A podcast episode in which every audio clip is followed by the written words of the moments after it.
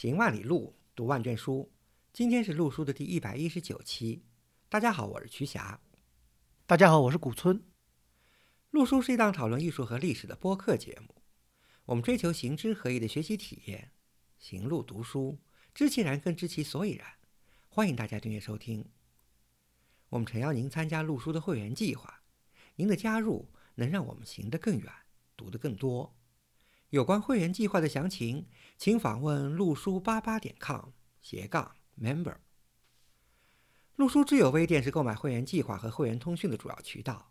你也可以添加陆书的微信号 artinstu 二零一八联系我们，a r t i n s i t u 二零一八，或者发邮件至陆书八八八八 at outlook 点 com。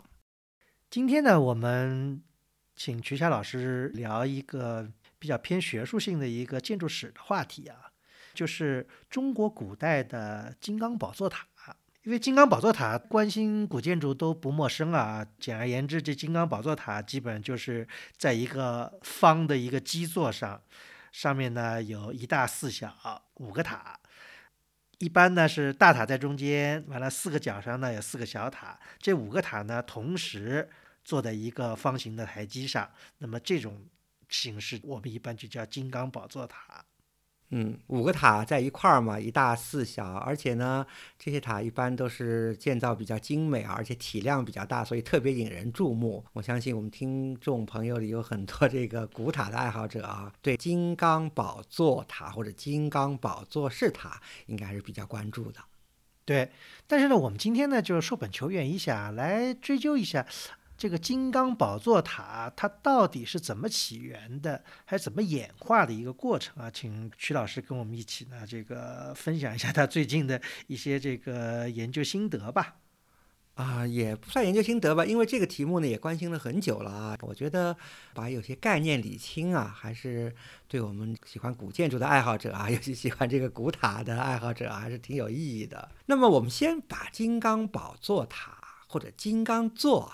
这个概念呢，给它稍微理一下，因为内容很多啊。我想我现在就只先简单的总结三个要点。第一个就是我们中国古代啊，我们现在看到的呃所剩不多的这么十来座吧，它的原型呢是印度的佛教建筑，来自印度的一种所谓的叫金刚座。那第二点呢，就是金刚宝座塔是中国化的一个佛教建筑，印度有金刚座。但印度是没有金刚宝座塔的。今天我们为什么讲这个题目，也是这个佛教的中国化和佛教艺术的中国化、佛教建筑的中国化的一个非常好的一个例子。那第三呢，就是金刚宝座塔这个名词啊，是呃现代就是营造学社以后，我们中国的这个现代建筑史家对一大四小五座这个塔的组合的这么一个建筑形式的一个总结。具体来讲，就金刚座到底是什么含义呢？金刚座呢是金刚宝座塔的印度原型。那么金刚座什么意思啊？金刚座的梵语啊叫这个 Vajrasana，特指佛陀啊在成道入定的时候他坐下来的那个位置。嗯。那么，呃，佛陀成道入定，就是说，咱们讲到，就是说，在佛教的八大圣地里面的第一圣地，就是今天的菩提迦叶，对吧？嗯，我觉得不能说是第一圣地，应该是最重要的圣地，因为如果按照佛陀的佛传的时间顺序来说，第一个肯定是蓝毗尼，对吧？对，它是最重要的。对，我觉得我们可以花点时间来聊一聊，因为菩提迦叶。对于今天去印度的中国人来说，也是一个等于是个必游的地方。那个曲家跟我，我们起码也我们也去过两次啊，这个留下了非常深刻的印象。感觉就是菩提迦叶是毫无疑问的，就是怎么说呢，是佛教世界吧，反正信佛的或者对佛教有兴趣、对佛教艺术有兴趣的人的这个，我觉得第一圣地吧，好像就像是呃全世界佛教徒的大本营似的啊。对，应该说有点跟。伊斯兰教徒去麦加这样的这种感觉吧。据我们的理解啊，在佛陀有形象之前啊，好像这个菩提树跟这个菩提树下的这个金刚座是当时佛教徒们崇拜的一个主要对象，对吧？对啊，因为在佛教的这个原始佛教，就是佛教最早期呢，是佛陀是没有形象的。那佛陀出现形象呢，呃，现在一般认为可能应该是在公元前后吧，也可能更晚一点，待到公元一世纪的中叶或者下半叶，大概是这么时候。那么在佛陀形象之前呢，就佛教徒啊，就用一些象征物，比如说像佛塔呀。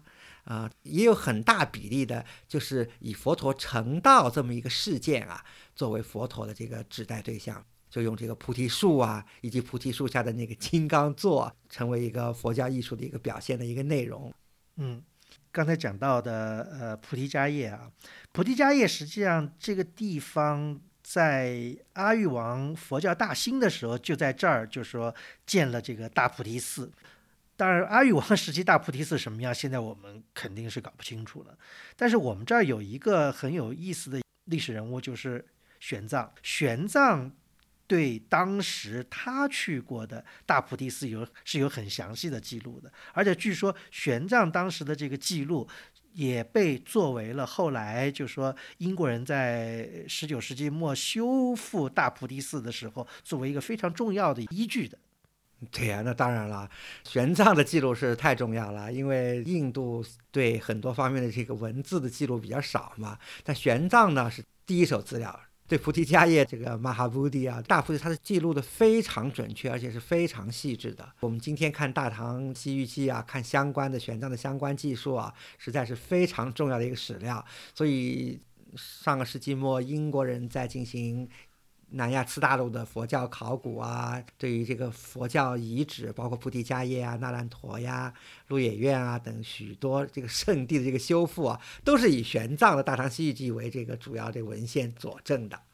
嗯，武松老师，我们去过这个菩提迦叶，对吧？有了非常直观的这个印象啊。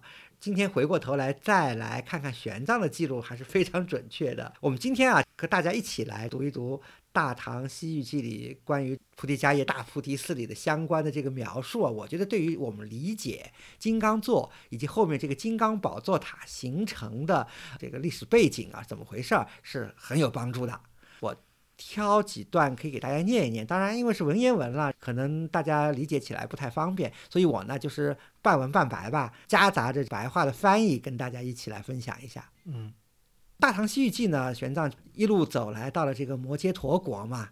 那摩揭陀国最重要的史迹，那肯定就是呃菩提迦叶大菩提寺了。玄奘呢是这么说的，他说啊，从正觉山向西南走十四五里呢，就到了菩提树了。